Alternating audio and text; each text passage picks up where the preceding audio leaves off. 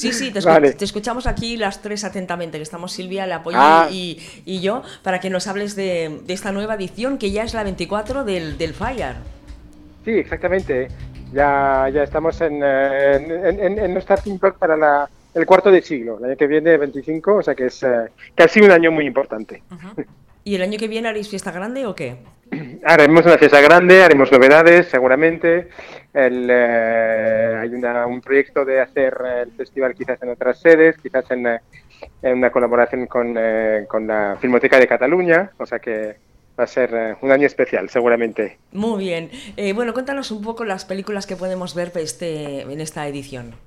Mira, las películas de esta edición eh, están un poco acorde con la imagen de este año, ¿no? con el lema que hemos elegido, que es ni un paso atrás, ¿no? un paso atrás en referencia a, a, dos cosas. La primera cosa es bueno, que estamos de celebración porque son los 50 años de Stonewall, ¿no? De, las revueltas de, que tuvieron lugar en este bar hace 50 años en Nueva York, en un bar que se llama Stonewall, donde los, eh, los que están, un bar gay, que, donde la gente dijo no a una redada policial dijeron no a, estar eh, puestos otra vez en la cárcel. Y entonces eh, hicieron un paso enorme, un paso adelante enorme porque realmente fue el principio del movimiento LGTB tal y como lo, conocemos hoy en día. ¿no? Y entonces la segunda cosa es que hace tres meses se inauguró en Barcelona el nuevo centro LGTB, el centro municipal LGTB, y solamente una semana después de la inauguración eh, pues ataque homófobo, eh, lanzamiento de piedras en la fachada, eh, pintadas homófobas, bueno, un desastre eh, que nos muestra que, hace falta todavía mucha educación, ¿no? Porque hay mucha homofobia todavía, todavía por ahí. Entonces, por eso al día siguiente, cuando hubo una manifestación para protestar contra este ataque, la gente decía en la calle ni un paso atrás, ni un paso atrás. Y yo dije, pues ya está, ya lo tenemos. O sea, es el lema que queremos este año, sí o sí. Y entonces la, la programación es muy reivindicativa en ese sentido, ¿no? Hablamos de, hemos querido dedicar la, la, la edición a los luchadores, los primeros, los que precisamente a principios de los años 70 nos han abierto el paso, los que fueron los pioneros, y eh, dedicamos también parte de la selección a los luchadores de hoy, los que todavía hoy pues luchan para más visibilidad y más normalidad. Entonces, eh, hablando de los primeros, digamos, hay una película que es muy emblemática que se llama Riot, o sea, revuelta literalmente, ¿no? Sí. Eh, y hace el retrato de los primeros eh, luchadores en Australia, los primeros que se, que se rebelaron contra también la policía en la calle para, para no, para, bueno, para, para contra la represión policial, ¿no? Luego tenemos varios documentales que hablan de, también de esta época, por ejemplo, Dice Camera Action, es un documental genial porque se centra sobre mujeres, mujeres cineastas, eh, que en los 60 y los 70 también fueron las pioneras porque no había cine lésbico, había muy poco cine de mujer de todos modos y realmente son las eh, que, hicieron la historia del cine clave femenina y clave lésbico bueno, en la, de, la, de la segunda mitad del siglo XX. Eh, entonces, un documental brillante, además, Dice Camera Action. también podemos viajar a Suecia, hay una película que se llama An Army of Lovers, que es literalmente una, un ejército de enamorados, ¿no?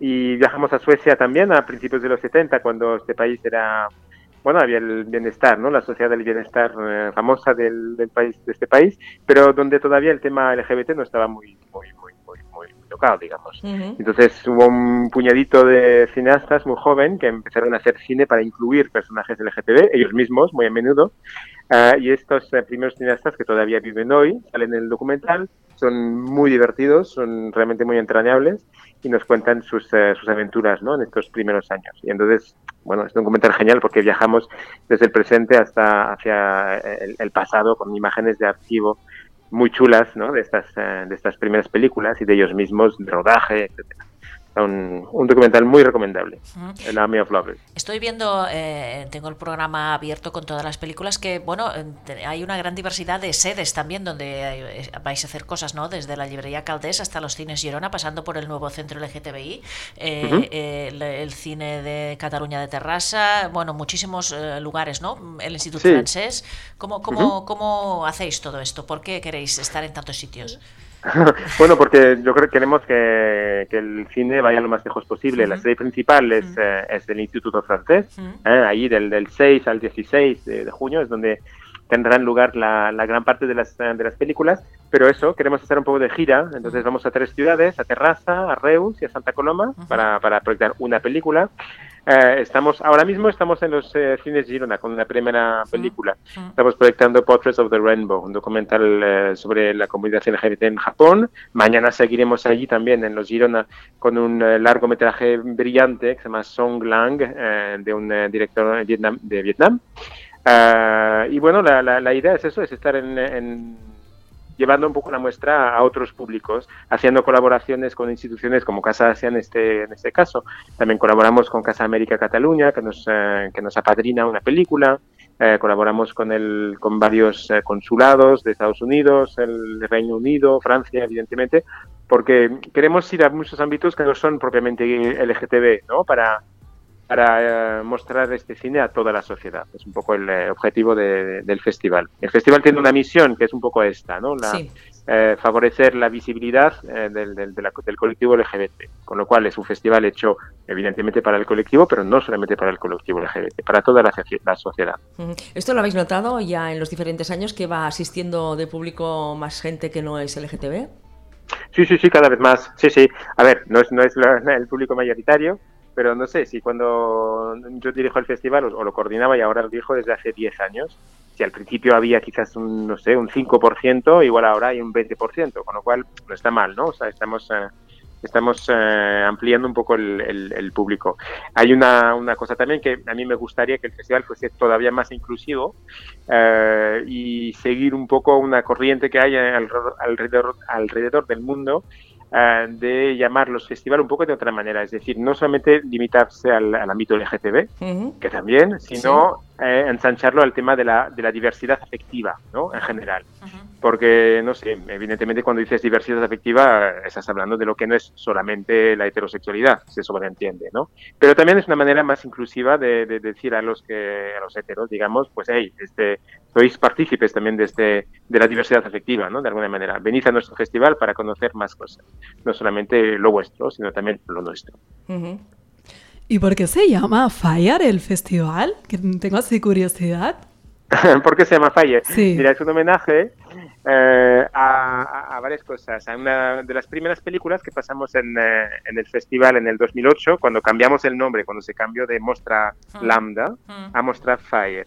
Eh, en el 2008 nos, nos llaman a, a mí y a Joaco Espereta, que es mi compañero en el festival, para bueno, darle una vuelta un poco al festival. ¿no? Entonces la primera cosa que hicimos fue cambiarle el nombre eh, para bueno, darle un poco un revulsivo y hablar del fuego, porque nos gusta la idea un poco de, que los armarios no hay que entrar ni salir de ellos, hay que quemarlos directamente. Entonces, eh, lo del fuego no, lo teníamos mucho en mente y además nos vino una película que se llamaba Fire, no, perdón, que se llamaba Brother to Brother, pero que trataba de una revista neoyorquina de los años 20 que se llamaba Fire. Una revista em, escrita por un colectivo em, eh, de gente de color del, colectivo LGBT de entonces. Una revista que duró un solo número, pero que, bueno, que tuvo una, una importancia bastante grande en, el, en este movimiento que se llamaba el Harlem Renaissance en esta época, ¿no? este movimiento de, de gente eh, afroamericana que, que, quería hacer más cosas, que quería artistas, ¿no? que querían tener más visibilidad. Y entonces el Fire es un poco un, homenaje a este, a este colectivo incipiente que eran doblemente discriminados por su orientación sexual y también por su color. Y, ahí se nos quedó todas esas razones para decir, venga, muestra Fire. A ver, haznos un recorrido, ni que sea de tres o cuatro películas de las que nos puedan gustar a nosotras. Ah, pues mira, tenéis, ya, tenéis bastantes. Tenéis una película, bueno, la, primera es la que ya os he contado, que es Dykes Camera Action, sí. porque a nivel cinematográfico realmente es, eh, es brillante y, bueno, es, es, para saber más ¿no? sobre la historia de las cineastas uh, lesbianas en, en, Estados Unidos, pero bueno, porque realmente es un ejemplo para, para muchas otras todavía, todavía hoy. Luego hay una película que se llama El Animale, eh, que es una historia muy, muy, muy chula, romántica, digamos, de una chica muy, muy rebelde que, está en su, en su pandilla de amigos y está atraída de, una manera por un amigo suyo, pero en el fondo está más atraída por la novia del amigo. Claro. Y, así, ¿no? Es una película alemana muy, muy, muy chula. Luego tenemos una, una película que está mm, en, el, eh, en la sección de pantalla trans, que toca un poco el tema de la identidad de género, que se llama Zen su Sottile. Es una película italiana, eh, bueno, que cuenta la, la, historia de dos chicas, una que es lesbiana seguramente, la otra no se sabe si es lesbiana o si, es trans, digamos, pero es muy, muy, muy, muy chula. Eh, hay eh, también una película, a ver qué estoy buscando, sí, Segunda Estrella a la Derecha, por supuesto, la segunda película, el, el segundo largometraje brillante de Ruth Caudelli.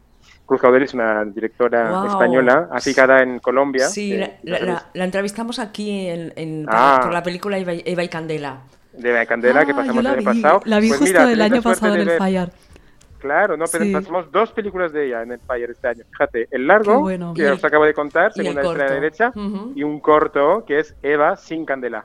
Sí, está Después Eva más candela, ah, es un poco una, una secuela de, de en plan corto y en plan eh, humorística, ¿no? De, de esta, de esta película. Y luego tenéis a, la, Vanessa Paradis en eh, Knife and Heart, la, una película de Jan González. Sí. Eh, Vanessa Paradis, que una película que es muy divertida, que es, que es un poco una película de terror. Es eh, la película directora de, de cine porno. atraviesa un momento fatal porque su novia la, la está dejando y, luego pasan cosas extrañas en, en, el rodaje, empiezan a matar gente y bueno, es todo muy, muy, muy, muy, muy tremendo y muy divertido. Una película que os recomiendo mucho, Knife and, uh, and Heart. Luego tenéis um, una película que se llama Air. Air es una película de Anatole Schuster, una película de alemana también, también que bueno, es una historia muy delicada entre de amor entre, entre dos chicas, eh, Manja y Luke, que son dos chicas eh, de espíritu muy libre, que se encuentran así en un entorno de amistad y un entorno muy, muy rebelde. Acá hay, hay, hay bastante material. Sí, ya veo, ¿eh? Sí, sí, sí, sí. Y me, me, me olvido algunas seguramente. Que, lo miren, que lo miren en, en la página web del, del Fire y que se den un garbeo y que se pasen cualquiera de los días de, de, las proyecciones. ¿eh? Sí, sobre todo venís a chicas que necesitamos chicas. Es verdad. Nos faltan chicas. Es verdad. A ver si este año lo llenan las chicas. Por favor. El festival es vuestro. Gracias. Antoine Leonetti, muchísimas gracias por estar con nosotras. Y, un placer. Gracias a vosotras. Y nos vemos por el, por el Fire. El Fire a partir del 6 de, de, junio. Gracias. Un beso. Un abrazo muy fuerte. Adiós. Chao, Hasta luego. Hasta luego. Adiós. Adiós.